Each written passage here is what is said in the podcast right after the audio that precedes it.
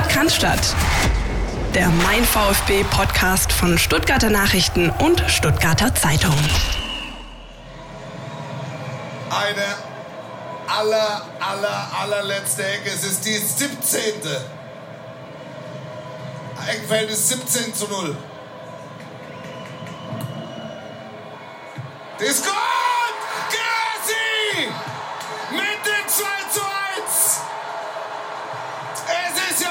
unvorstellbar!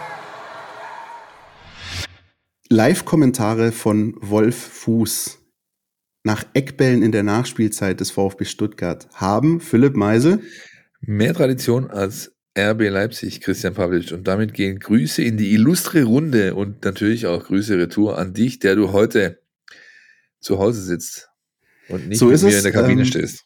Wir äh, hoffen aber, dass die Qualität, die Tonqualität äh, nicht zu wünschen übrig lässt und auch die Qualität dessen, was wir hier so von uns geben. Wir haben nämlich einiges vor für euch da draußen. Es gibt äh, zwei Spiele wieder, auf die wir zurückblicken. Äh, zwei Auswärtsspiele in Leipzig, in Paderborn. Das äh, Paderborn-Spiel habt ihr gerade so kurz angerissen schon gehört vom äh, Wolf Fuß. Ähm, das Last-Minute-Kopfballtor von Seru Girassi, aber wir blicken natürlich auch auf das Leipzig-Spiel zurück, das, wie ich finde, einiges an Erkenntnissen gebracht hat. Ähm, dann haben wir natürlich, äh, zwar nicht, wie wir letzte Woche versprochen hatten, äh, gelbe Kleidchen an, aber wir sprechen trotzdem über den Deadline Day und über das, was sich in der Transferperiode noch ereignet hat beim VfB und auch bei der Konkurrenz. Und dann NLZ, die Damen mit dem großen Ausblick dann am Ende auf das wichtige, wichtige Spiel zu Hause gegen Werder Bremen Sonntag 2030. Philipp, wie starten wir? Leipzig? Jo, lass uns doch mal mit Leipzig anfangen. Und ähm, ich würde als allererstes dir den Ball zuspielen wollen, weil du hier aufgeschrieben hast, du musst über Zweier reden. Über den Felix. Ja, ich wollte es ja eigentlich nicht. Der mal wieder eine zweifelsfreie äh, äh, Leistung auf den Rasen gebrannt hat. Ich hatte mir vorgenommen, als ich noch am Freitagnachmittag die Meldung äh, für unseren Newsblog äh, gemacht habe, dass äh, die Schiedsrichteransetzung bekannt ist und dass Felix Zweier angesetzt ist für dieses Spiel, hatte ich mir eigentlich vorgenommen, mach das jetzt nicht zum Thema. Ja, komm, lass die kicken und dann passt das. Und wir werden auch gleich noch in aller Ausführlichkeit über ähm, über das Spiel reden und vor allem über auch das Spieltaktische, was ich sehr, sehr spannend fand. Aber ich muss echt einfach mal ganz kurz sagen, dass ähm, ich das bestätigt sehe, was ich in der Vorwoche gesagt habe, nämlich dass ähm, mir zum einen die Entscheidungen der Schiedsrichter manchmal ein bisschen komisch vorkommen, aber auch die Attitüde. Ähm, das ist so ein bisschen diese Attitüde, diese Haltung, diese bisschen vom Elfenbeinturm herab, äh, auch gegenüber den Spielern, gegenüber den Trainern, das gefällt mir nicht, ähm, zumal wir halt eben gesehen haben, dass es dann durchaus auch anders ist, vor allem wenn sie dann international pfeifen. Also ein Felix Zweier oder jetzt äh, ein Daniel Siebert äh, verhalten sich in der Champions League äh, nicht so, wenn sie dann mal plötzlich im Dalous in Lissabon stehen oder im Bernabeu in Madrid, aber wenn sie dann halt in Leipzig oder in Stuttgart sind, dann schon. Das finde ich alles ein bisschen widersprüchlich, aber ich würde natürlich gerne eingehen wollen auf die äh, Elfmeterszene, die jetzt äh, zwar nicht chronologisch in die Geschichte passt, aber ähm, Ihr habt das Spiel bestimmt ja gesehen und du, Philipp, auch. Und es gab am Ende die richtige Entscheidung, nämlich Elfmeter für den VfB Stuttgart nach Handspiel von Guardiol. Was mich stört ist, und auch da wieder internationaler Vergleich, es hat drei Minuten gedauert, nicht bis die Entscheidung stand. Es hat drei Minuten gedauert, bis Felix 2 überhaupt rausgegangen ist, um sich das anzuschauen. Und das ist was, was ich nicht verstehe oder wo, was mir vielleicht mal jemand erklären kann. Vielleicht können wir noch mal Knut Kirche einladen oder so. Ich verstehe die Herangehensweise nicht. Ähm, wir haben die WM gesehen, ich habe äh, viele internationale Spiele gesehen. Da geht der Schiri direkt nach 30 Sekunden raus und guckt sich das an. Guckt sich's an, dann steht die Entscheidung. Ich verstehe nicht, warum er so lange draußen stehen muss und rumdiskutieren und warten, bis ihm dann irgendeiner sagt, ja, dann geh halt raus und schaust dir an. Diese, diese Sekunden sind nervtötend für die Zuschauer im Stadion, für die Zuschauer vor dem TV-Bildschirm und ähm, vielleicht auch sogar unangenehm für die Schiedsrichter selbst. Und das ist was, was, was mir nicht einleuchtet. Also jeder hat doch direkt nach ein, zwei Zeitlupen gesehen, das ist kritisch, das ist was, was man sich anschauen sollte, geh bitte raus. Warum der dann drei Minuten draußen steht, bevor er rausgeht, erschließt sich mir nicht. Und dann, letzter Punkt, Philipp, und dann bin ich durch. Und deswegen wollte ich eigentlich drüber sprechen. Ich habe am Sonntagnachmittag ähm, einen Ausflug gewagt und habe mir auf The Zone das Finale der Hockey-WM angeschaut. Deutschland ist Weltmeister geworden äh, im Finale nach äh, Penalty-Schießen gegen Belgien. Aber was mir halt da aufgefallen ist, ist, wie fortschrittlich auch Hockey ist im Gegensatz zum Fußball. Wir haben ja oft den Vergleich US-Sport und, und, und. Hey, da gibt's den Videobeweis, aber nicht nur das. Du hörst die Kommunikation zwischen dem Schiedsrichter und seinem Videoschiedsrichter. Das heißt, du hörst diesen verkabelt als Fernsehzuschauer, dass der Schiedsrichter zu seinem Videoschiedsrichter sagt, du pass auf, da ist eine Szene, die Deutschen oder die Belgier challengen XY, schau mal nach. Dann sagt der Videoschiedsrichter, okay, ich schau nach. 30 Sekunden später meldet er sich und sagt, hey, ich habe eine Entscheidung, Strafecke oder keine Strafecke. Und ich als Zuschauer sitze da und bin hellauf begeistert, weil ich sehe, wie transparent und ähm, wie einleuchtend solche Entscheidungsfindungen bei Schiedsrichtern sein können. Und ähm, das ist wirklich so, dass sich da der Fußball nicht nur einiges bei anderen Sportarten abschauen kann, sondern, wie ich finde, mittlerweile zwingend abschauen muss. Die Transparenz muss geboten sein. Und mich hat das so ratlos zurückgelassen am Freitag und halt nicht zum ersten Mal. So, an dieser Stelle wird normalerweise Beifall aus dem Off eingespielt. Haben wir leider nicht parat heute, aber ja, ich ähm, möchte ehrlich gesagt gar nicht weiter drauf eingehen, weil es, es ist für mich, es sind beide Themen, du hast ja eigentlich zwei Themenbereiche genannt, sind komplett lost. Einmal reden wir über die Qualität der Schiedsrichter in Deutschland, im Profifußball, die ist schlecht, um nicht zu sagen sehr, sehr schlecht. Ja. Zum anderen reden wir über den Videobeweis, den man im deutschen Profifußball, glaube ich, so schlecht wie nirgendwo anders auf der Welt umsetzt. Ja. Und deswegen, für mich ist leider jegliche Diskussion äh, eigentlich zu viel. Es lohnt sich nicht. Es wird sich nicht ändern. Insofern. Das, die, die Sache ist natürlich die, nicht, dass äh, die da. beiden Punkte sozusagen insoweit eine Koinzidenz herstellen, weil sollte also irgendwann mal das IFAB dazu kommen und sagen, ähm, pass auf, wir machen den Videobeweis künftig äh, transparent und lassen die Schiedsrichter reden, dann fehlt mir halt einfach noch der Glaube daran, wie solche Typen, wie sie der DFB in seinem Schiedsrichterwesen hat, das den Zuschauern im Stadion kommunizieren, ohne mit dieser Attitüde aufzutreten. Ich kenne ein paar, die können das, die sind auch cool, die sind auch gemocht, aber es ja, gibt einfach auch zu viele. Die Kommunikation nicht. Genau, so sieht's aus. Und die paar, die es aber halt bräuchten, die werden es nicht schaffen, die Zuschauer im Stadion und vor dem Bildschirm damit zu erreichen. Lass uns zu Dingen äh, kommen, die der VfB beeinflussen kann. Yes, unbedingt. Und da ist zum einen mal, ich fange mit dem Negativen an, der immer und immer wiederkehrende Punkt individuelle Fehler, der dich kostet. Punkte, Siege, Spiele.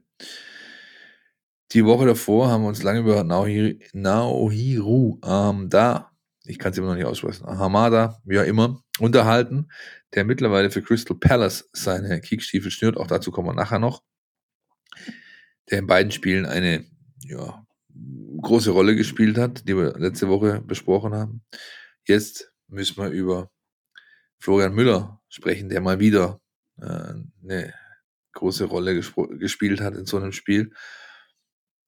Grundsätzlich ist es aber, finde ich, einfach personenunabhängig zu führen, diese Diskussion. Der VfB kriegt es seit jetzt, ich würde mal fast sagen, deutlich über einem Jahr nicht gebacken, konstant genau diesen Punkt abzustellen. Ja, es ist jede Woche irgendwie gefühlt jemand anders. Ja, kommen wir auch gleich noch dazu, wenn wir das Spiel über äh, das Spiel gegen Paderborn sprechen.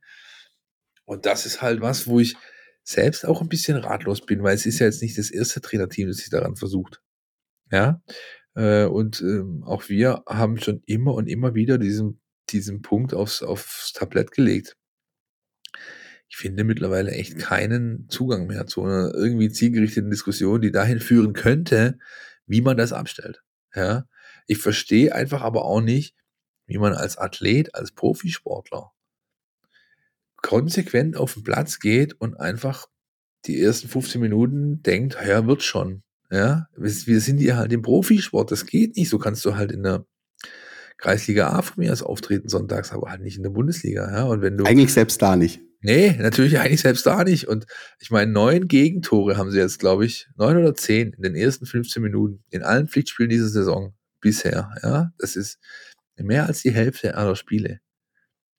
Also, buh, Jetzt ist dieses erste Tor in Leipzig ein Tick später gefallen, also nicht gerade in der Anfangsviertelstunde, aber eben trotzdem so, dass der VfB sich halt wieder in Rückstand selbst manövriert hat, so muss man sagen. Auch nochmal in Koproduktion mit Felix Zweier, der da einen Freistoß gegeben hat, der keiner ja, war. Das, das kommt ja auch noch dazu. Aber ähm, man hatte gleich so ein mulmiges Gefühl. Und wie du gerade auch sagst, ähm, Man kann da jetzt natürlich auch ausgiebig über, über Florian Müller im Speziellen reden, mit Blick auf die Situation, aber im Allgemeinen ist es einfach genau das, wie du sagst, dass man ja gar nicht weiß, wer als nächstes einen individuellen Bock schießt, muss man ganz salopp zu sagen. Und das ist die Problemstellung beim VfB. Wenn man über Florian Müller spricht, müssen wir hier eine eigene Sendung draus machen. Ja, also das gibt mittlerweile genügend Potenzial her, diese Diskussion. Er ist, glaube ich, da sind wir uns alle einig, nicht derjenige, von dem man sich erhofft hat, nach Gregor Kobel hier eine Ära prägen zu können.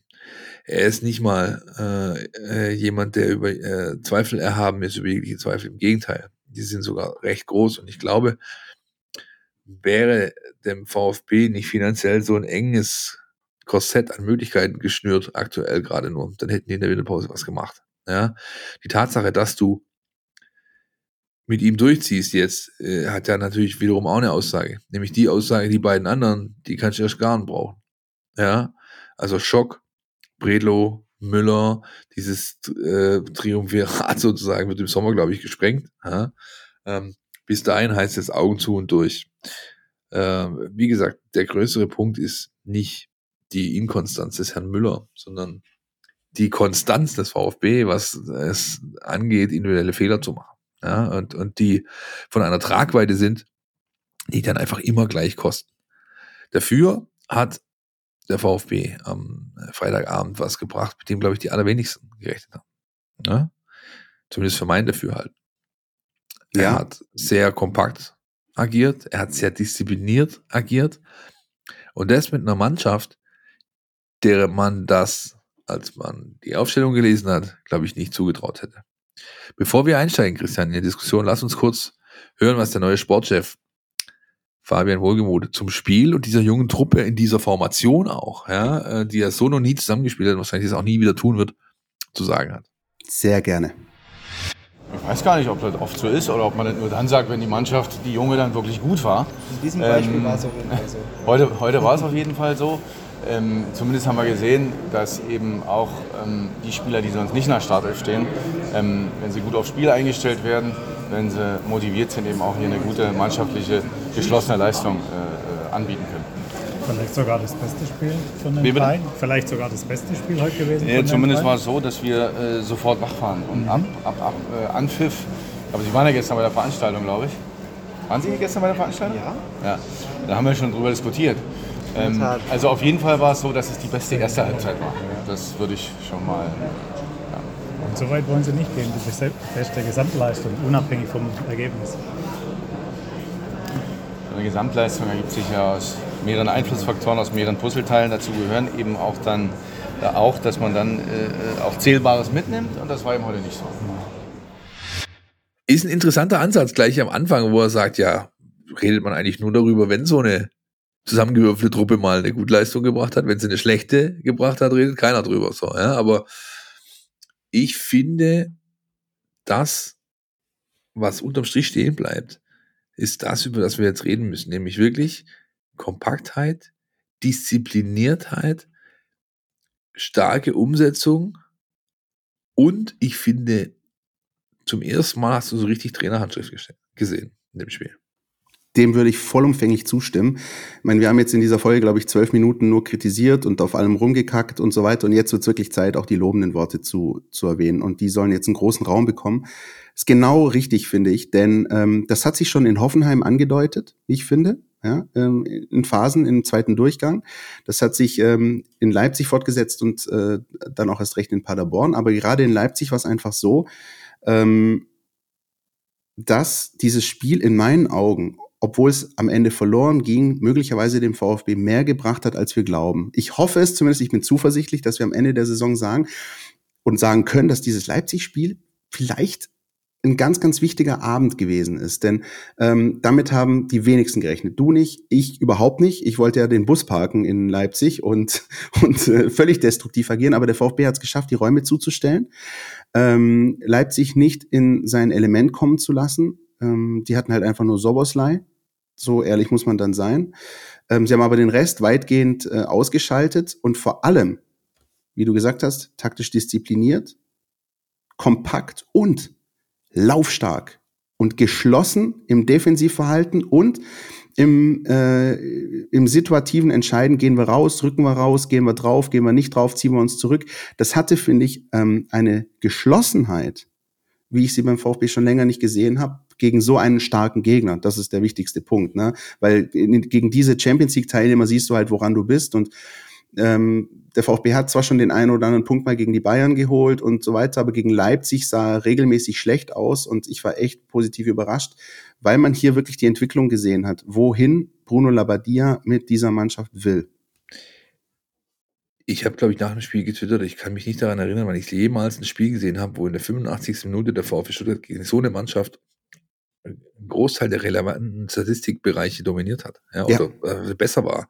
XG, Torchancen, Torschüsse, ähm, Laufleistungen, Sprints, äh, Zweikampf, ähm, ähm, sogar Ballbesitz. Ja, ähm, und das ist ähm, dann schon interessant, zumal, wie gesagt, gegen so eine Mannschaft. Interessanter fand ich aber noch, was Labadia nach dem Spiel noch gesagt hat, an viele reduzieren den VfB oder die Schwäche des VfB ja oft, was die Statistik angeht, auf dieses Thema Laufleistung.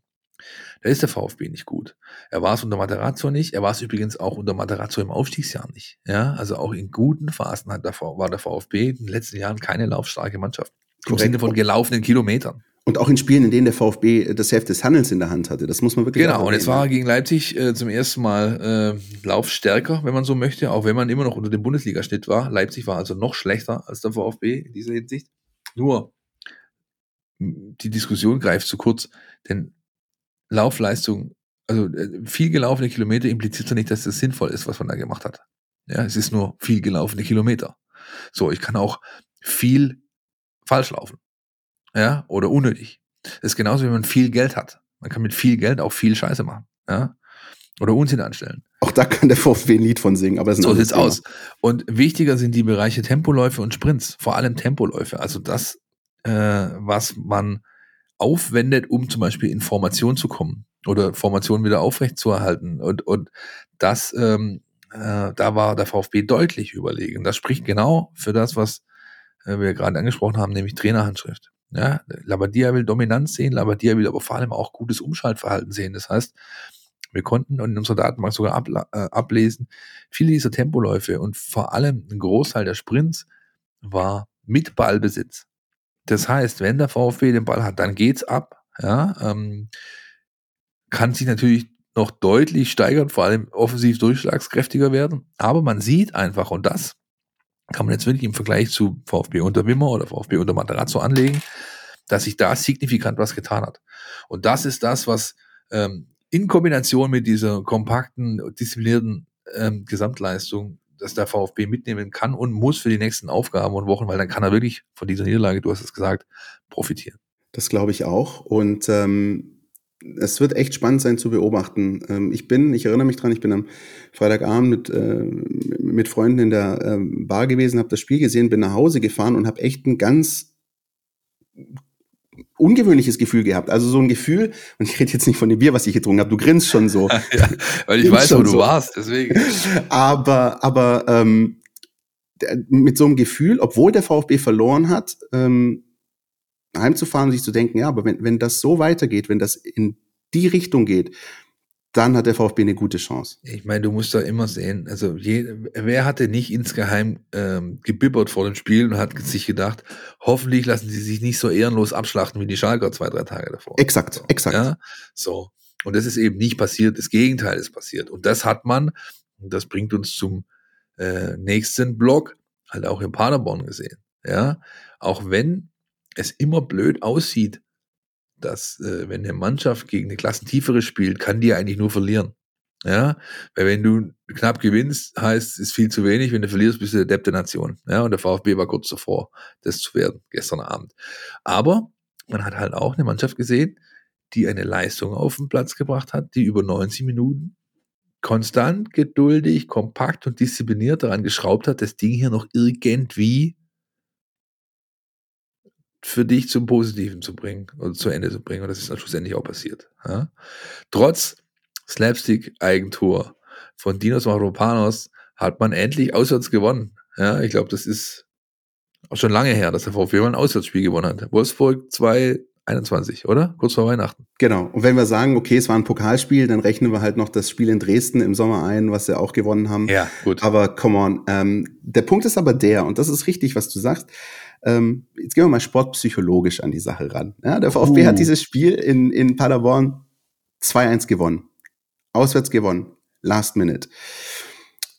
Wenn die dieses Ding durch dieses Slapstick-Eigentor 0-1 verloren hätten, rausgegangen wären, wäre der VfB jetzt 24 Stunden lang der Depp der Nation. Es wäre das Kaktor des Monats. Okay, das wird wahrscheinlich sowieso. Grüße an Arndt Zeigler. Ähm, aber dann wäre der VfB halt aus dem Pokal raus und hätte weiter so, so einen negativen äh, Vibe.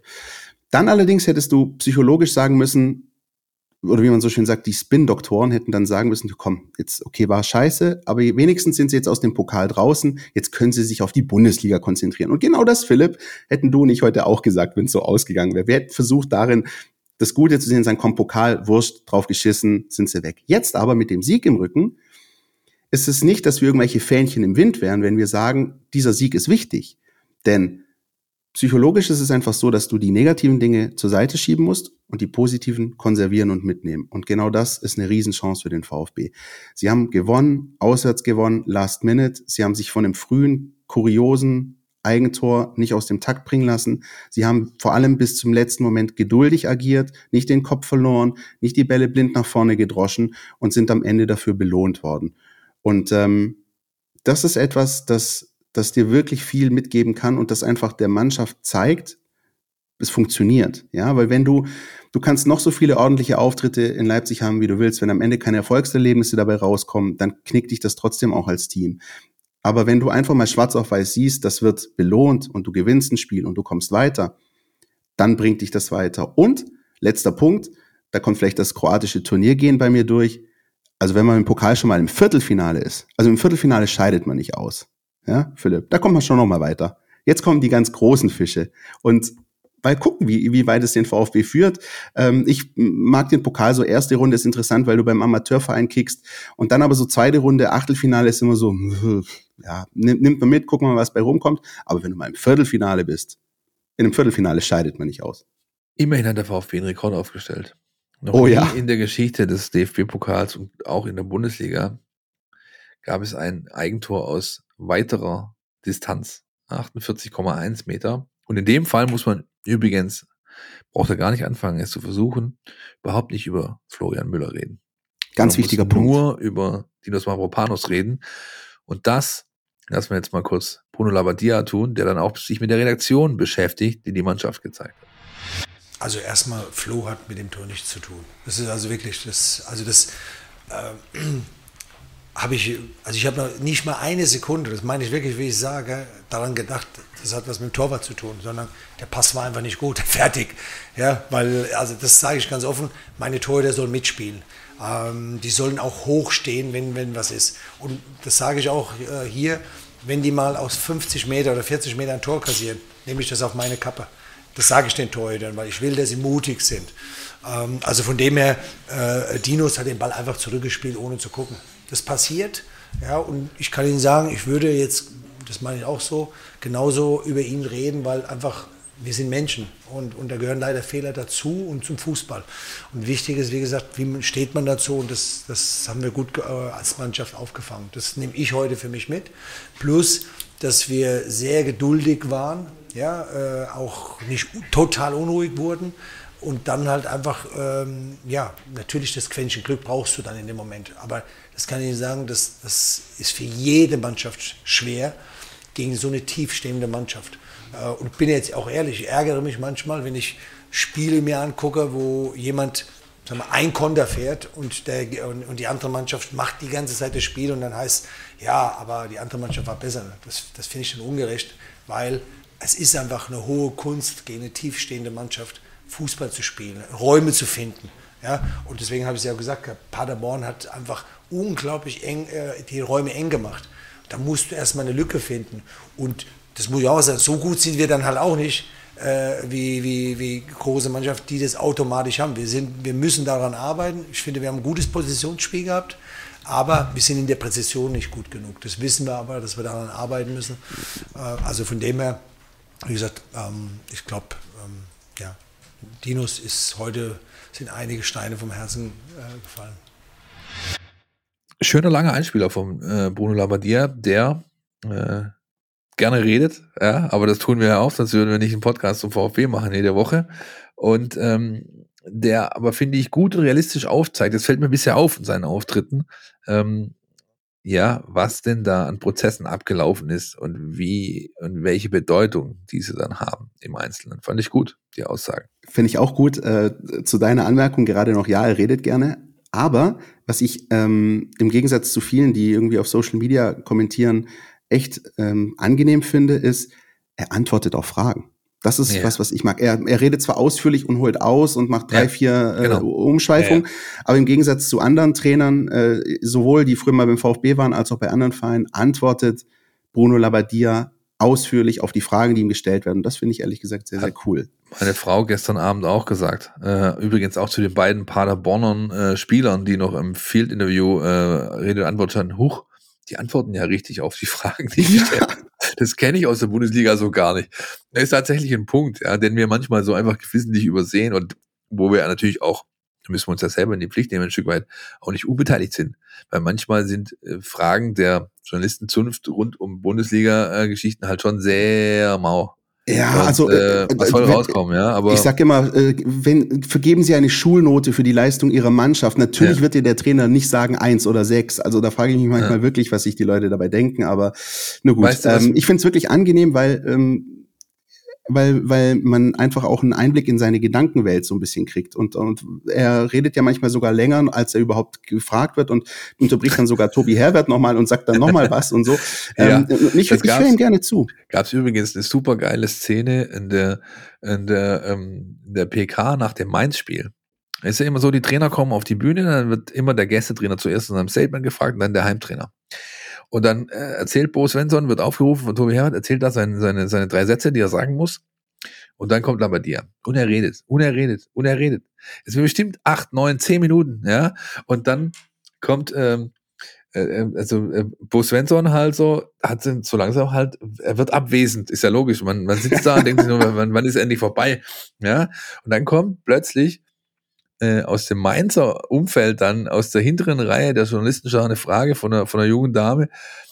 Herr Svensson, Sie wirken so verträumt. An was denken Sie gerade? Also der ganze, der ganze Saal platzt vor Lachen, weil du, weil du genau wusstest, hey, endlich stellt mal dem eine Frage. Es war schon fast peinlich einfach. Ja, da, aber die ja dann dreht sich zu Svensson um. Menschenskinder, ich habe gedacht, ich komme gar nicht mehr runter. Ja, das war super witzig einfach.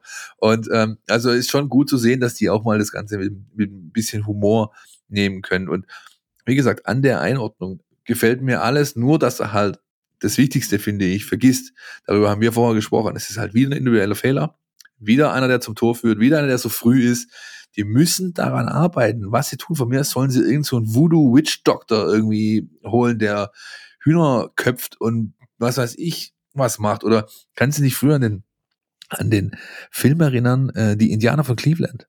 Ja, natürlich, mit Charlie Sheen. Ja, mit Charlie Sheen. Da hat ein Kubaner mitgespielt. Cola Rum Serrano war sein Name. Und der hat immer vor den Spielen mit seinem Bat, also mit seinem Schläger, irgendwelche komischen Voodoo-Rituale aufgeführt vor seinem Spind. Vielleicht wäre das eine, äh, eine Lösung, um diesem VfB-Problem Herr zu werden. Und dann äh, ist es vielleicht nicht, ja, endlich mal zu Ende mit den frühen Gegentoren. Wer weiß. Aber ähm, das hat er auch ähm, richtig eingeordnet. Hat natürlich gesagt, wenn wir am Ende kein Tor schießen, eins zu verlieren, sind wir einfach die Deppen. Dann reden wir über das Eigentor. Und so war ihm wichtig, einfach zu erwähnen, dass egal, unabhängig vom Ergebnis, ähm, er es einfach gut fand, diese Geduld und diese Stringenz. Und jeder, der äh, Zeit und Lust hat, ihr könnt euch ja die Highlights auf YouTube noch und nöcher anschauen. Ähm, ich habe sie euch in die App gepackt. Geht einfach rein, da sind welche drin. Es gibt so. tatsächlich einen über fünfminütigen Highlight-Clip dieses äh, fußballerischen Highlights von gestern Abend oder von Dienstag Und da finde ich einfach sehr, sehr faszinierend, beispielsweise, wie dieses 1 zu 1 zustande gekommen ist in der 86. Minute. Ja? Äh, ruhig von hinten aufgebaut und dann kam es einmal vertikal. Ne? Mavropanos, Pfeiffer, Gil Diaz. Super, super Punkt an der Sache. Der wichtige vorletzte Ball kommt von Mavropanos. Der hat die Eier von hinten vertikal so einen Stich reinzuspielen Und dann habe ich erst kurz gedacht, der Pfeifer macht es zunichte, weil dieser Chip, also der, der da irgendwie in den vierten Stock vom Hochhaus geht, aber wird dann natürlich sehr schön verwandelt. Und die Geduld wird am Ende dann belohnt äh, mit dem Tor von äh, Girassi und man hat wieder das Thema, dass wir so gerne die letzten Jahre immer wieder hatten, die Crunch-Time-Schwaben. Äh, ne? Ich glaube, seit Mai 2022 hat der VfB sieben Fußballspiele gewonnen. Davon waren vier mit einem 2 zu 1, alle Tore in der Nachspielzeit. Ja, also das ist halt dann auch was, wo ich immer mit den Augen roll, wenn ich mit meinen Kumpels oder mit meinem Vater seinen Kumpels irgendwie am Stammtisch sitze und die diskutieren wieder über, oh, die hätten doch keine Einstellung und die Mentalität und das, diese Diskussion wird dann immer rausgeholt, wenn Leute nicht fassen können, was vor ihnen auf dem Platz passiert, also intellektuell nicht fassen können, ja, oder einfach den, der Fußballsachverstand fehlt, um dezidiert darauf einzugehen, warum der VfB halt heute mal wieder seine PS nicht auf die Straße bringt, wird immer gerne die Einstellung und die Mentalität hergenommen. Aber Fakt ist, wenn du dir den VfB anschaust, und zwar egal unter welchem Trainerteam, so wie die spielen, kann es ihnen daran gar nicht mangeln. Denn eine Mannschaft, die keine Mentalität hat und keine Einstellung zu dem Sport, den sie betreibt, die dreht Spiele nicht so. Das ist ganz simpel. Ja, man kann sich jetzt darüber unterhalten, warum das immer dann ein Rückstand sein muss und warum immer äh, individuelle Fehler sein muss und warum immer dem Rücken zum Wandsituation sein muss. Das ist eine andere Diskussion. Aber die grundsätzliche Debatte über mangelnde Mentalität und Einstellung, die darf man einfach, finde ich, nicht führen, was diese Mannschaft angeht. Und dann mein Lieblingsthema, ähm, welche Einblicke kriegt man ähm, über das Innenleben eines äh, Teams beim Blick auf die Seitenlinie und bei dem, was sich abspielt, wenn die Mannschaft so ein Tor erzielt? Und wer sich angeschaut hat, wie Labadia, Gentner, regelrecht eskaliert sind beim 1-1 und wie nach dem 2-1 ein Flo Müller über den Platz rennt, die Ersatzbank hergerannt kommt und, und, und sich alle einfach nur freuen, dieses Ding noch umgedreht zu haben, dann zeigt das, dass, also wie gesagt, genau, solche Diskussionen wollen wir eigentlich gar nicht zulassen. Daran, daran kann man nun wirklich keinen Zweifel hegen, dass diese Mannschaft nicht lebt und dass diese Mannschaft keine Mentalität hat mitnichten. Die hat sie.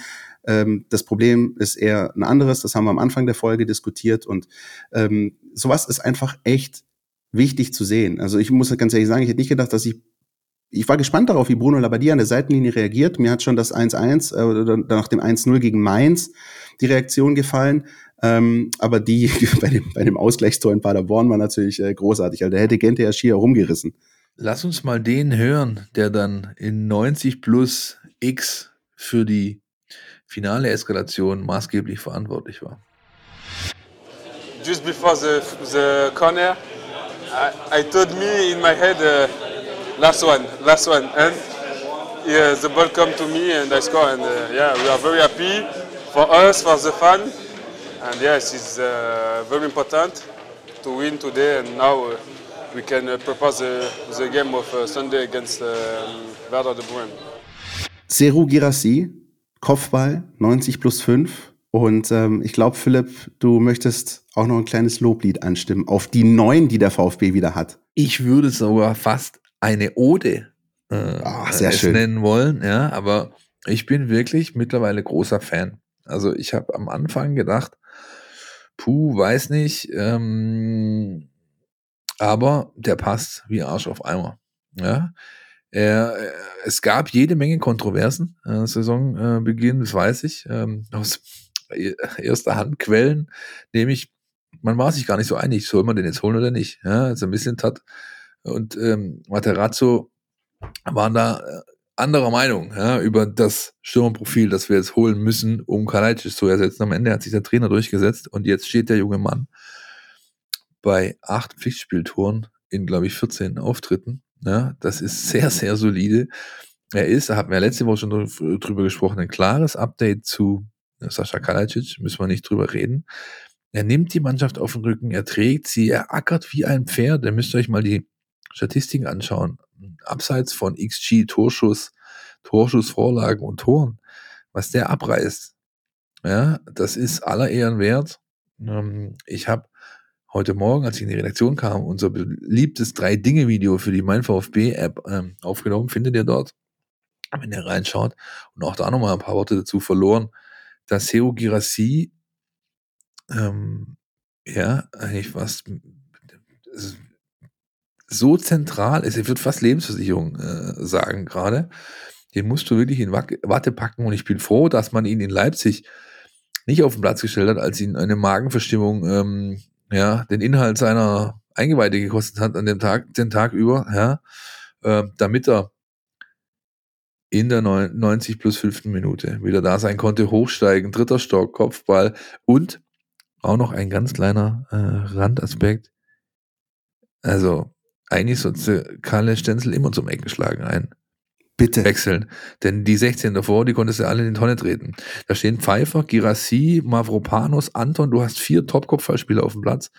Und alles, was an Standards und Eckbällen reinkommt, ist absolut einfach nicht gut genug, ja, um die in irgendeiner Form in Szene zu setzen. Und dann kommt der Kalle und endlich mal ein Ball. Ich habe es schon gesehen, wo der seinen Fuß verlässt, denn hatte nicht, du kannst Eckbälle auf Zweier, oder generell Freistöße, Eckbälle, Flanken in Zweierart äh, spielen. Einmal mit, mit Topspin oder mit Unterschnitt. Unterschnitt heißt, der Ball rotiert in der Luft nach hinten sozusagen, ja, wird dadurch langsamer und kriegt meistens Flugkurven, die dem Gegenspieler viel zu viel Zeit geben.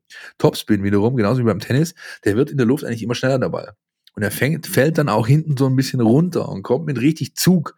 Und das macht es dem Stürmer oder dem Abnehmer generell einfacher, äh, damit was Gewinnbringendes anzustellen. Das war gestern bei der äh, Eckball-Variante von Stenzel einfach der Fall.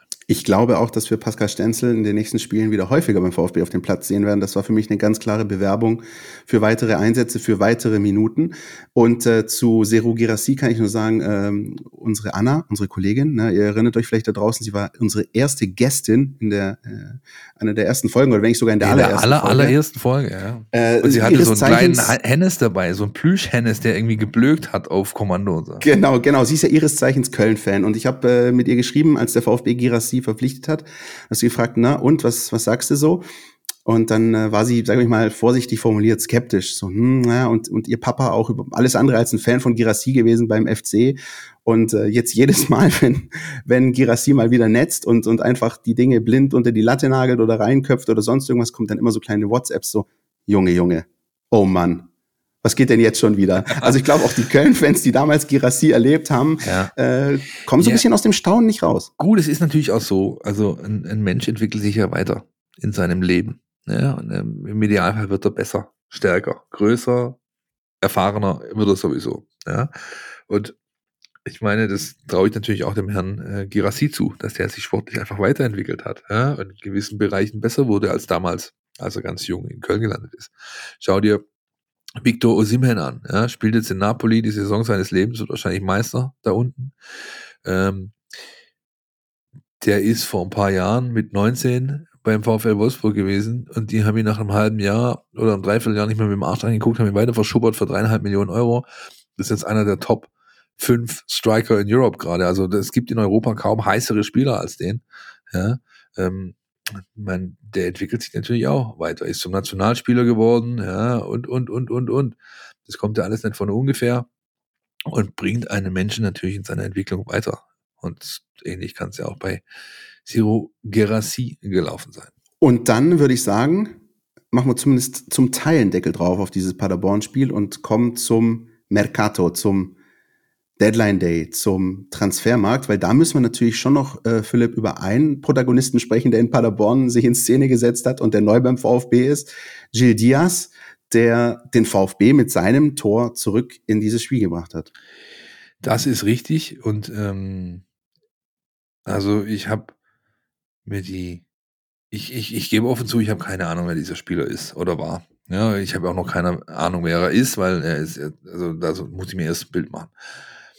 Und das reicht nicht mit einem Kurzauftritt im Pokal. Und ähm, wenn man sich die Vita halt anschaut, dann sieht man die eines klassischen Journeymans, also eines ähm, Spielers, der, wie habe ich heute Morgen im Video gesagt, ich glaube, es gibt Menschen, die wechseln ihre Unterho Unterhosen äh, weniger als Gil Diaz seine Clubs, wobei er natürlich teilweise gar nicht so viel konnte dafür, weil er bei großen Namen unterschrieben hat, dann irgendwie Verfügungsmasse war im Kader rumgeschoben wurde, geh mal hierhin, dahin, Laie, dies, das. Und man kennt diese Lone Armies ja. Ja, Chelsea unterhält gerade wieder eine. Die kaufen wieder für Milliarden gefühlt äh, Spieler ein und haben eine ganze Schattentruppe, die sie irgendwo hin verleihen müssen, damit sie, ja, egal. Ähm, und das, das muss man bei ihm vielleicht auch ein bisschen anrechnen. Ja, aber Ein Kind des Systems. Sozusagen. Ein Kind des Systems. Ähm, er hat natürlich schon gezeigt, dass er, dass er was kann. Ich fand es interessant auch, dass Labadia gleich einen Kniff angewandt hat, nämlich ihn invers aufzustellen. Also du bringst einen Linksfuß, stellst ihn auf den rechten Flügel, damit er halt nach innen ziehen kann und dann dort abschließen. Ian Robben gefällt das. So, genau, richtig. Ian Robben gefällt das. Und bei Haraguchi, ich meine, ähm, also Labadia hat immer davon gesprochen und auch Wohlgemut hat das zu uns transportiert. Wir brauchen mehr Bundesliga-Qualität und Erfahrung in diesem Kader. Wir haben zu wenig Bundesliga und zu viele Blue Chips, also so viele Talente, zu viele Perspektivspieler. Und äh, mein Haraguchi kommt da auf den Platz, der spielt sofort, als ob er schon seit zehn Jahren da wäre. Da war keine, war sofort Bindung da, da war sofort, ähm, es, der hat eben genau das erfüllt, was du brauchtest. Ja?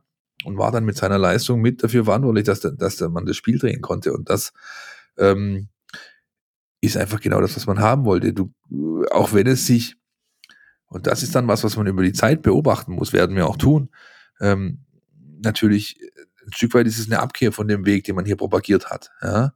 Junge, entwicklungsfähige Spieler. Dazu gehört ein 31-jähriger japanischer Nationalspieler sicher nicht dazu. Ja? Aber in der Situation, wo du jetzt gerade bist, wo es eben nur darum geht, diese Liga zu halten, brauchst du genau solche Leute. Ja? Und insofern ähm, hat mir das ähm, Sinn ergeben für mich, was der VfB da gemacht hat. Zum Glück hat es Sinn ergeben und nicht Sinn gemacht. Ähm, das ist, das ist ein guter Punkt von dir, weil über den haben wir ja auch während der Hinrunde gesprochen. Ne? Dass es genau das ist, was dem VfB ein Stück weit fehlt. Und bei ähm, Gil Diaz oder Gil Diaz, über den wir noch darüber reden müssen, wie man ihn genau ausspricht. Ähm, also der, der, im, der Spanier würde sagen Gil, ja? Der Portugiese wahrscheinlich Gil. Ja, ist egal. Hinweise wie immer an info at meinvfb.de. Genau, Was ja. ich eigentlich sagen wollte, ist, während man bei ihm natürlich wirklich aufpassen muss und äh, auch da muss man natürlich gucken, äh, ein Thiago Tomasch hatte auch einen ersten Weltauftritt damals in Leverkusen äh, bei seinem ersten Spiel. Das, da muss man natürlich aufpassen und die Kirche im Dorf lassen. Mutmachend ist es sicher. Was ich tatsächlich beeindruckender fand, war der Auftritt von äh, Genki Haraguchi, der in meinen Augen mit Pascal Stenzel zusammen der Gamechanger war. Ja. Äh, äh, und Wolf Fuß, den wir am Anfang gehört haben, hat das, finde ich, völlig richtig gesagt. Also der, als würde er seit Jahren beim VfB spielen. Den bringst du da rein, der spielt da, der macht sein Ding. Äh, beeindruckend und ähm, ich glaube, eine sehr, sehr weise Entscheidung, so einen Spieler zu verpflichten. Nicht umsonst hat äh, Steffen Görsdorf sich aus Berlin gemeldet und dem VfB beziehungsweise uns indirekt äh, zu dem Transfer gratuliert. Lass mal hören, was der Trainer dazu zu sagen hat.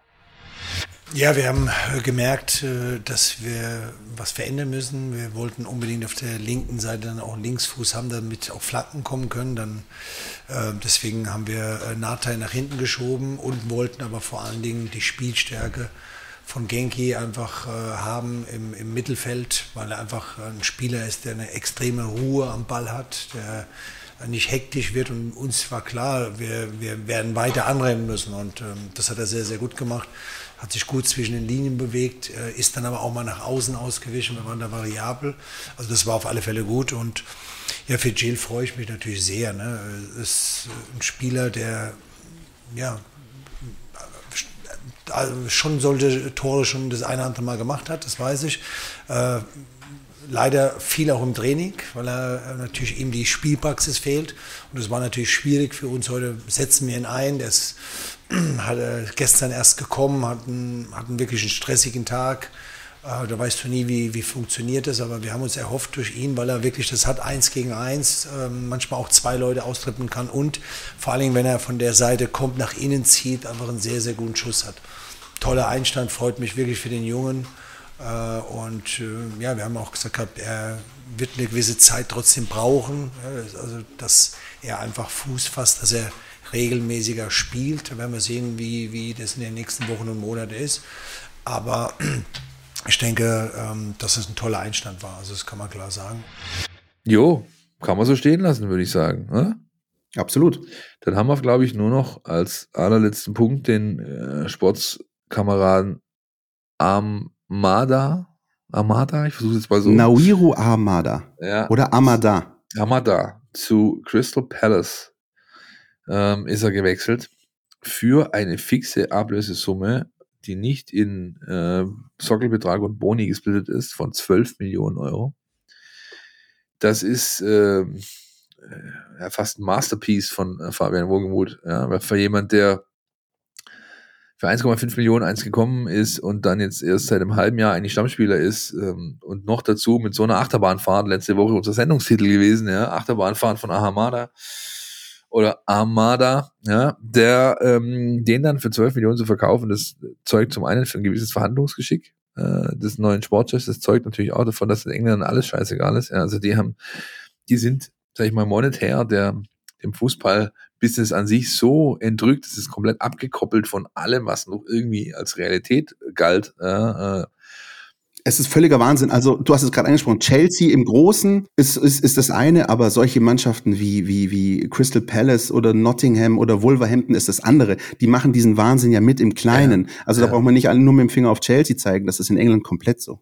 Ja, natürlich, klar, absolut. Ich meine, äh, äh, Wolverhampton hat jetzt so viele Ausländer gekauft, dass sie Sascha Kalajdzic aus dem Kader schmeißen mussten. Ja, Wahnsinn. Wahnsinn. Weil er halt verletzt diese Saison nicht mehr spielen kann. Die dürfen, glaube ich, nur 17 oder 18 melden. Ja, bei der FA, also Ausländer.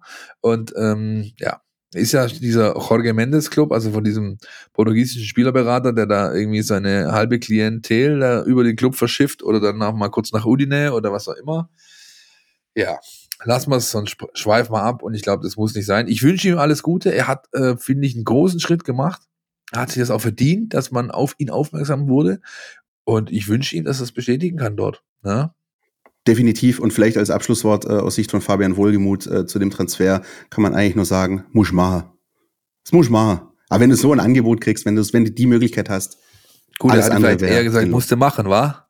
Aber, genau, äh, richtig. Äh, ja. ja. Äh, das ist also so die, die wichtigste Personalie gewesen äh, auf der Abgangsseite. Die Zugänge haben wir besprochen. Dann wäre vielleicht noch ein kleiner Ausflug, Philipp, ähm, bisschen zur Konkurrenz noch möglich, ohne das jetzt zu ausufern zu machen. Ich habe mal ein bisschen geguckt, was die sag ich mal, äh, Tabellennachbarn des VfB so gemacht haben. Und da sind halt ähm, ja, schon noch so ein bisschen Strukturen zu erkennen, die sich in den letzten Jahren entwickelt haben. Was bei mir tatsächlich völlig untergegangen ist äh, und ich jetzt äh, auf dem Schirm habe, ist, dass Fabian Niederlechner, der große Freund der Cannstatter Kurve, ähm, die Seiten gewechselt hat und als Selke-Ersatz äh, zu Hertha gewechselt ist. Das ist bei mir völlig untergegangen, habe ich jetzt äh, gelesen. Ähm, also da wurde in diesen, äh, sagen wir mal, in diesen Spielertypen so ein bisschen äh, investiert. Interessant auch oft, was der FC Augsburg in der Winterpause macht. Die haben sich mit äh, zwei Kroaten unter anderem verstärkt, ähm, wo sich auch noch zeigen wird, wie gut oder wie semi-gut die sind. Ähm, wir erinnern uns, im vergangenen Jahr hat der FC Augsburg diesen äh, Pepi geholt. Was macht der eigentlich? Muss man auch nochmal gucken. Der wird jetzt ähm, in irgendeiner Kabine in Holland angepinkelt, wahrscheinlich. Ja, ne? Aber er ist also, nicht mehr. Also es ist irgendwo Groningen oder irgendwie so. Also lange Rede, kurzer Sinn. Die Konkurrenz hat jetzt nicht die Kracher, finde ich, geliefert. Ähm, eher gekracht hat's bei der Hertha auf äh, Funktionärsebene, aber weiß nicht, wie du siehst, ob dir noch irgendwas Besonderes aufgefallen ist. Äh, auf Wenn du doch mal fragst, kriegst du eine gescheuert, Christian. Lass mal so stehen. Lass mal so stehen und gehen in die Werbung, oder? Jawohl.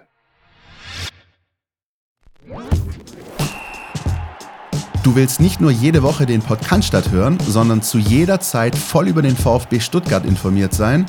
Mit dem Mein VfB Plus Abo bleibst du immer auf Ballhöhe. Erhalte Zugriff auf das Matchcenter, Live-Ticker, multimediale Inhalte und vieles mehr. Jetzt die Mein VfB App runterladen und das Abo vier Wochen kostenlos testen. Verfügbar im Apple App Store und im Google Play Store. Aus der Werbung in den nächsten Blog. NLZ News. Neues von den Nachwuchsmannschaften. Und in diesem Blog, äh, Philipp, haben wir ganz verrückte teilweise Ergebnisse auch, äh, sowohl im positiven als auch im negativen Sinn. Steigen wir mal mit den Damen ein. 13-0 gegen den TGV Dürrenzimmern. Und ich glaube, Heiko Gerber war ganz zufrieden.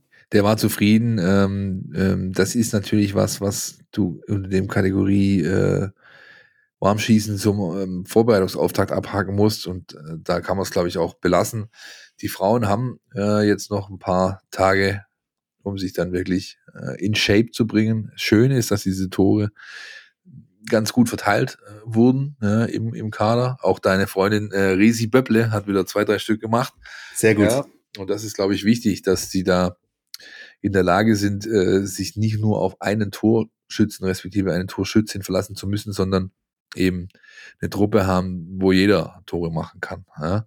Das gilt prinzipiell auch für den VfB 2, die U21, die haben 2-0 geführt und sie nachher 2-5 eingegangen beim FC Augsburg 2. Also der Frank Farnhaus war gar nicht da, sondern sein Trainer, Vertreter, respektive Co-Trainer. Wer ist der Co-Trainer von Frank Farnhaus? Sag's mir. Jan Kirchhoff. Ah ja, natürlich. Auch ein früherer Mainzer Profi, ne? Gewesen. Mainz und Bayern war, glaube ich, auch mal irgendwann ja. kurz, ja. Und ähm, jedenfalls, der hat zwei völlig verschiedene Halbzeiten gesehen. Die werden beide dran arbeiten müssen, bevor es dann auch da bald wieder um Punkte geht. Und ähm, ein bisschen weiter sind da schon die Jungs aus der U19 von Nico Willig, denn die haben am Wochenende Restart. 12 Uhr auf dem Einser gegen Hoffenheim. Absolutes Topspiel. Und ähm, die Mannschaft von Nico Willig ist gut beraten, da sich äh, ordentlich zu steigern. Und äh, auch da sind diese Themen wie Kompaktheit und Konstanz ganz angesagt. Ich habe mir Nico ich hab mir sagen lassen, dass ein Philipp Meisel da vielleicht vorbeischauen möchte. Ja, das muss ich gucken, ob meine Eltern vielleicht nicht doch Hilfe auf dem Grundstück brauchen. Dann muss ich dahin. Ansonsten werde ich dort sein. Ähm, mit Nico Willig habe ich telefoniert die Tage. Der hat auch das gesagt. Es wird, das ist ein richtiges Brett, das er da zu bohren bekommen. Vor allem die Offensivreihe der Hoffenheimer ähm, macht ihm Sorgen, und in Kombination mit der Offensivreihe seine inkonstante, was die Leistung angeht, äh, Abwehr, ja, wo auch einige Spieler dabei sind, die teilweise nur gedrosselt oder gar nicht trainieren können, ja, ein, äh, beispielsweise der hochveranlagte Torhüter Dennis Simon, ja, hat jetzt wochenlang wegen einer Schleimbeutelentzündung in der Schulter überhaupt nicht trainieren können, auch schon ähm, vor Weihnachten nicht. Er kam einfach so zu den Spielen, hat gespielt und das wird jetzt wahrscheinlich wieder der Fall sein am Wochenende. Übrigens für einen Torwart eine echt ekelhafte Verletzung. Ja, echt richtig. Und ähm, da bin ich gespannt, wie es da weitergeht. Wir werden darüber berichten, genauso wie wir über die Geschicke der U17 immer wieder berichten, die jetzt 10 zu 0 in Regensburg äh, oder gegen Regensburg gewonnen hat. Auch da so ein klassisches Scheibenschießen zum Jahresauftakt. Das ist so ein bisschen der kleine Überblick gewesen über die Damenmannschaft, über die NLZ-Teams und ähm, dann gibt's glaube ich, noch, das haben wir in den vergangenen Wochen ja auch erwähnt, äh, ein paar Spieler, die unterwegs sind jetzt im Februar mit ihren Nationalteams. Richtig, da sind einige unterwegs. Wir haben einmal äh, Malanga und Buyupi, die beim sogenannten Algarve Cup sind. Das ist dieser traditionelle U17 äh, das Turnier in Portugal. Da geht es gegen Spanien, äh, die Niederlande und die Portugiesen natürlich. Dann ähm, ist Mike Huras unterwegs mit der polnischen U17, die spielen auch irgendwo in Spanien drei Länderspiele gegen skandinavische Teams oder zumindest zwei davon, Norwegen, Schweden und dann noch gegen Belgien. Christopher Olivier, österreichischer U17-Nationalspieler, spielt auf Zypern. Efe Korkut, der Sohn von Taifut, ist mit der türkischen U17 unterwegs, spiele gegen Dänemark, Kroatien, Südkorea und Florian Hellstern, der mit äh, deutsche U16-Keeper hat ein Entwicklungsturnier. Da geht es gegen Frankreich, Portugal und die Niederlande. Irgendwo im schönen Süden, auch in Portugal. Das heißt, das klassische winterliche Aufgalopps-Thema für die Nationalmannschaften, das ist eigentlich immer so in dieser Altersklasse, da sind die Spieler viel unterwegs. Und das bedingt natürlich, dass Markus Fiedler nur einen Rumpfkader zur Verfügung hat, mit dem er die nächsten Aufgaben angehen kann. Ein Rumpfkader zur Verfügung hat hoffentlich nicht Bruno Labbadia am kommenden Sonntag um 15.30 Uhr, wenn Werder Bremen am Neckar gastiert. Ähm, zumindest äh, stand jetzt am Tag nach dem Pokalspiel, sieht das personell ganz okay aus. Da halten wir euch natürlich auf dem Laufenden, ja. ähm, was da noch passiert. Aber Philipp, dieses Spiel gegen Bremen ist natürlich ungemein wichtig. Das sagen wir gefühlt jede Woche bei jedem Bundesligaspiel, aber in dem Fall schon, weil der VfB halt einfach jetzt A, ähm, die Möglichkeit hat, das Erfolgserlebnis aus Paderborn zu konservieren, B, einen anderen Gegner möglicherweise tabellarisch noch mal ein bisschen zu sich ranzuholen und C, die schier nicht enden wollende Serie von zu Null Heimspielen beenden kann. Denn das letzte Spiel, das der VfB zu Hause in der Bundesliga gegen torlos blieb, war Trommelwirbel gegen, gegen Werder Bremen. Bremen ja? ja.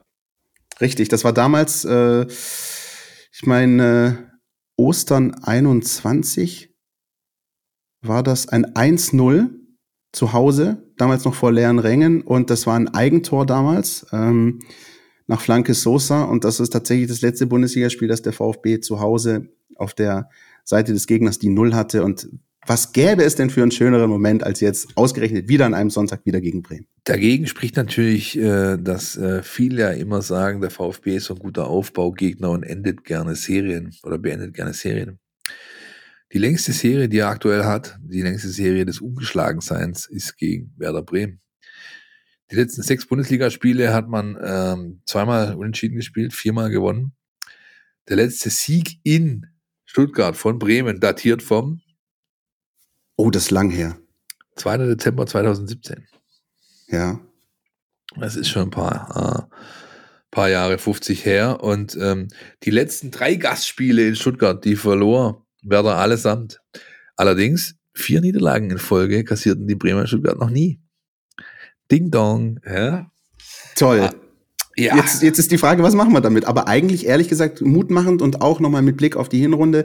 Ich finde Werder Bremen eine Mannschaft, die dem VfB durchaus liegt. Ähm, das ist, das ist ein Gegner, der, der, wie ich finde, eine komische Restrunde bisher spielt. Ne? Ja. Also so auch von den Ergebnissen, aber auch so von den Eindrücken her. Ja, das ist richtig. Und ähm, das ist ein Punkt, der vielleicht für den VfB den Ausschlag geben kann. Ich finde aber noch einen, einen wichtigeren Punkt, den kann ich ähm, am, am, am Spiel selbst festmachen. Es gibt äh, kaum eine Mannschaft, finde ich, die konterlastiger agiert als Werder Bremen unter Ole Werner.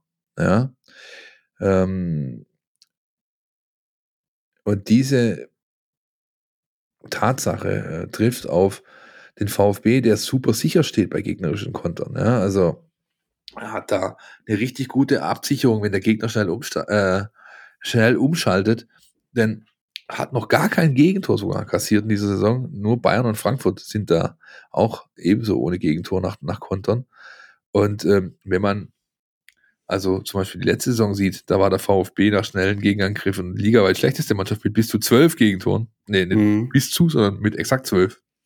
Dann ist da was passiert, was eben ähm, dem, äh, dem VfB helfen kann, ja, äh, ähm, um, um da einen Schlüssel zu, Schlüssel zu haben äh, gegen diese Offensive von Bremen, die natürlich ein, äh, ein, ein, ein Zielspieler vorne drin hat, der wahrscheinlich äh, nicht umsonst äh, jetzt gleich von dir genannt werden wird. Ja, ähm, du meinst natürlich Niklas Füllkrug.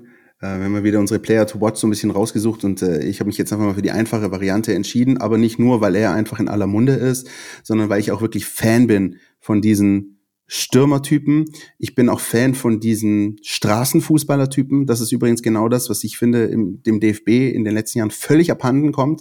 Vor allem im Stürmerbereich, diese Kaltschnäuzigkeit, dieses nicht nur ständig im NLZ auf den besten Rasenplätzen groß geworden zu sein, sondern auch zu wissen, was es heißt, auf dem Bolzplatz zu stehen, vorne richtig zu stehen, die Dinger reinzuhauen. Mein Kumpel Michi weiß Bescheid.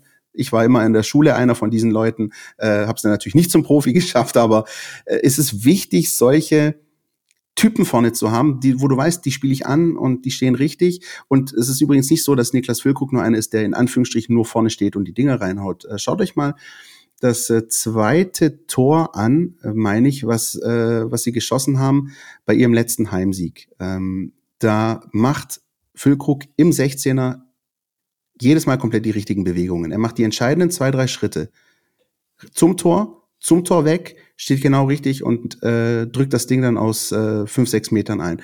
Ähm, einfach sich das Tor nochmal anschauen und gucken, wie bewegt sich dieser Spieler. Es ist nämlich keiner, der irgendwie nur sehr, sehr statisch agiert. Auch deswegen, du hast es gerade angesprochen, Konterfußball, eine der großen Stärken von äh, Werder Bremen. Bei Ole Werner muss ich immer noch denken an zwei ganz bittere Niederlagen, die der VfB in der zweiten Liga damals gegen Holstein Kiel äh, sich eingefangen hat. Einmal zu Hause 0-1 und einmal auswärts, ich meine 3-2.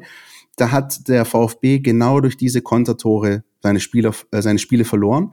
Und ähm, genau davor muss man gewarnt sein, weil dann eben so ein Typ wie Füllkrug möglicherweise äh, dir entwischt und dann das Ding reinmacht. Aber man kann sich, und das ist, glaube ich, das Positive, auf solche Gegner und auf solche Spielweisen vorbereiten. Ähm, ich hatte Was- Füllkrug, wen hast du so? Ich habe ähm, zu Füllkrug noch eine, eine Sache, nämlich, dass er halt auch ganz oft das wichtige 1-0 erzielt. Ja, exakt. Das ist tatsächlich ein, ein ganz wichtiger Punkt. Noch dafür ist natürlich ein Sechs Stürmer Stück sehr, sehr schon gut. in der Saison. Ja. Ja. das ist natürlich echt ein Punkt. Ich habe Unter anderem auch gegen den VfB in der Hinrunde. richtig. Übrigens in der vierten Minute oder so, also Stichwort Anfangsphase. ich habe mir Amos Pieper respektive die Bremer Dreierkette aufgeschrieben. Ja. Die äh, gefällt mir sehr. Ja. Hat aber, ähm, also erstmal, da ist Niklas Stark von Hertha dazugekommen, Amos Pieper von Bielefeld und der Marco Friedl, der schon da war, ist der Kapitän, glaube ich, auch. Es sind drei richtig gute Innenverteidiger, äh, die auch alle ein bisschen was mit dem Ball an, anstellen können. Sie haben nur eine Sache, äh, wo man sie, glaube ich, kriegen kann, ist so ein bisschen diese Hölzernheit oder Hölzernkeit. Ich weiß nicht, wie man es ausdrücken möchte. Also es sind jetzt nicht ähm, die agilsten Jungs da, ja, und ähm, da muss der VfB, glaube ich, ansetzen. Nicht unbedingt durch äh, Girassi, aber eben durch seine vorderste Dreierreihe in Gänze. Vielleicht äh, reagiert aber Ole Werner auch darauf und stellt plötzlich erstmals äh, mit Viererkette auf. Ich weiß es nicht, aber das ist für mich auch noch so ein Ansatzpunkt neben dieser Konter-Thematik, die man beim VfB hoffentlich äh, auf dem Videoanalyse-Board hat bis Sonntagmittag. Diese Statik da hinten bei den Bremern ist mir auch aufgefallen. Ich habe mir das letzte Spiel angeschaut. Ähm, das haben sie gewonnen, aber ähm, da ist schon aufgefallen, dass, wie du sagst, das alles ein bisschen hölzern ist. Und dann ist wahrscheinlich die Frage, mh, findest du eine gute Mischung aus ähm, 1 gegen 1 Situationen auch, wo du möglicherweise den, den Gegner ausspielen kannst oder eben dem klassischen Flanken-Kopfballspiel. Aber Philipp, was weiß ich schon? Die Ahnung, wie der VfB die Bremer knacken kann, hat natürlich unser Jonas Bischofberger. Die Mein VfB Taktiktafel. Hier geht's ins Detail. Der nächste Gegner erinnert so ein bisschen an den VfB Stuttgart in seiner ersten Bundesliga-Saison nach dem Aufstieg. Das fängt bei der Formation an. Da spielt Bremen wie der VfB damals ein 3-5-2, das sie in der Defensive allerdings sehr mannorientiert interpretieren. Das passt auch recht gut zu der Offensive des VfB, wenn man da von einem 4-3-3 oder 4-3-1 ausgeht, wie zuletzt, ähm, weil da die Zuordnungen für das 3-5-2 relativ leicht herzustellen sind. Das heißt, die drei Bremer Mittelfeldspieler decken die drei Mittelfeldspieler des VfB, egal ob man zwei Sechser und einen Zehner hat oder einen Sechser und zwei Achter. Ähm, die drei Innenverteidiger decken den Stürmer und die beiden offensiven Außen. Die Flügelverteidiger decken die Außenverteidiger und die Stürmer decken die Innenverteidiger. Wenn sich der VfB also nicht für eine größere Systemumstellung entscheidet, kann man davon ausgehen, dass Bremen eine Struktur haben wird, in der sie sehr gut in die Zweikämpfe kommen werden. Und der VfB wird sich dagegen dann eben was überlegen müssen, dass man zum Beispiel ähm, horizontal versucht zu rochieren, also dass zum Beispiel die Außenspieler einrücken und der Stürmer zum Flügel ausweicht, um dadurch eben Übergabemomente bei Bremen zu schaffen und dadurch Fehler zu provozieren. Offensiv gibt es bei Bremen normalerweise eine starke Asymmetrie, ähm, wo die rechte Seite sehr viel gefährlicher ist als die linke. Ähm, das liegt allerdings vor allem an Mitchell Weiser und auch ein bisschen an Romano Schmid ähm, die wahrscheinlich beide ausfallen werden. Deswegen ist das ein Stück weit hinfällig. Außerdem ist das Sturmduo bei Bremen sehr wichtig mit Füllkrug und Duxch. Die sind bei Bremen auch extrem stark in den Angriffsvortrag eingebunden und übernehmen somit beim Herausspielen von Chancen, bei Ablagen, aber auch im Kombinationsspiel für Mittelstürmer schon ungewöhnlich viel Verantwortung. Das heißt, für den VfB wird es wichtig sein, sich gerade auf die Stürmer und auch auf die Achter gut einzustellen. Ähm, da ist vor allem Jens Day jemand, der immer wieder gefährlich in die Schnittstelle zwischen Außen- und Innenverteidiger startet. Da hat äh, Bremen also unterm Strich doch einige Waffen, die für die Systematik des VfB nicht so angenehm sind und wo man entweder ähm, eine Systemumstellung zum Beispiel auf Dreierkette in Betracht ziehen könnte oder eben durch überlegene Laufintensität das eine oder andere kompensieren muss wer, wenn nicht Jonas Bischofberger? Ne? Das ist so. immer, immer, immer eine Bereicherung. Freut mich sehr, äh, dass Jonas auch in dieser Saison für uns immer so ein bisschen auf den Gegner blickt. Ihr findet ihn im Netz äh, unter vfbtaktisch.de oder at vfbtaktisch ähm, auf Twitter. Er hat auch ein Buch geschrieben, ne? Das System Weiß-Rot haben wir vor ein paar Folgen mal mit ihm sogar eine Sondersendung drüber gemacht, quasi zieht euch rein, bestellt das, ähm, wenn es geht, äh, nicht bei Amazon, sondern irgendwo anders, äh, mit einer kleinen Buchhandlung nebenan, wenn die das ähm, besorgen können. Aber von mir aus auch, ladet es euch runter in euer Kindle oder wie die Dinger überhaupt heißen. Das ist, glaube ich, auch komplett digital verfügbar. Ähm, kann man, muss man, finde ich, auch supporten und gibt einen super Einblick in die letzten äh, VfB-Jahrzehnte, respektive Trainermachenschaften hat er sehr, sehr gut gemacht. Und äh, wie immer solide diese Woche den Gegner seziert. ausgezeichnet. Und äh, ich weiß nicht, im März, glaube ich, ist wieder Länderspielpause oder so. Laden wir ihn vielleicht mal wieder zu uns ein, weil auch das, was er dann da auch wirklich immer zu sagen hat, ist sehr, sehr fundiert. Und ich finde echt sehr, sehr interessant. Wir fahren einfach nach Wien, Christian, weil da sitzt der junge Mann äh, und macht das alles mit dem Hätte Blick. sowieso mal wieder Lust auf ein Ja. Stück Sachertorte. Zumindest eins. Ja. Das, äh, also so ein bisschen der Blick voraus auf Werder Bremen. Ihr erfahrt natürlich alles äh, rund um dieses Spiel am Sonntag äh, von uns, von den Kollegen auf den Portalen in der Mein VfB Plus App. Dann gibt's bestimmt auch am Montag wieder ein schönes Drei-Dinge-Video mit dir, Philipp. Freue ich mich schon drauf. Und vielleicht ähm, gibt's dann auch nicht nur im Pokal, sondern dann auch in der Bundesliga den ersten Sieg 2023 zu feiern. Zu wünschen wäre es auf jeden Fall. Und äh, ich bin jetzt einfach mal so frech und tippen 1-0. Wie zu Ostern 2021. Ich würde es mir wünschen. Ich bin da zwiegespalten. Ich bin da wirklich zwiegespalten, aber ich ähm, traue dem VfB zu, dass er den Pokalschwung mitnimmt. Ob dann aber mehr als ein Punkt hinten bei rumkommt, mag ich zu bezweifeln. Ja, ein Sieg wäre natürlich Weltklasse, auch für die Situation in der Tabelle. Wir werden nächste Woche drüber sprechen. Bis dahin bleibt euch fleißig liken, kommentieren, folgen tut er wahrscheinlich eh schon auf Instagram, Facebook und Twitter. At mein VfB ist immer da zu finden, oder? Christian hat es vorher schon mal kurz in den Raum geworfen, in den virtuellen. Die gute alte E-Mail. Info at meinvfb.de. Wir antworten, so wir dazu kommen, so schnell wie möglich. So machen wir das. Und äh, ich würde sagen, Philipp, ehe du mir jetzt noch eine scheuerst, machen wir Schluss. Keine Sorge, Freddy. Bis nächste Woche. Bis nächste Woche. Podcast statt. Der Mein VfB Podcast von Stuttgarter Nachrichten und Stuttgarter Zeitung.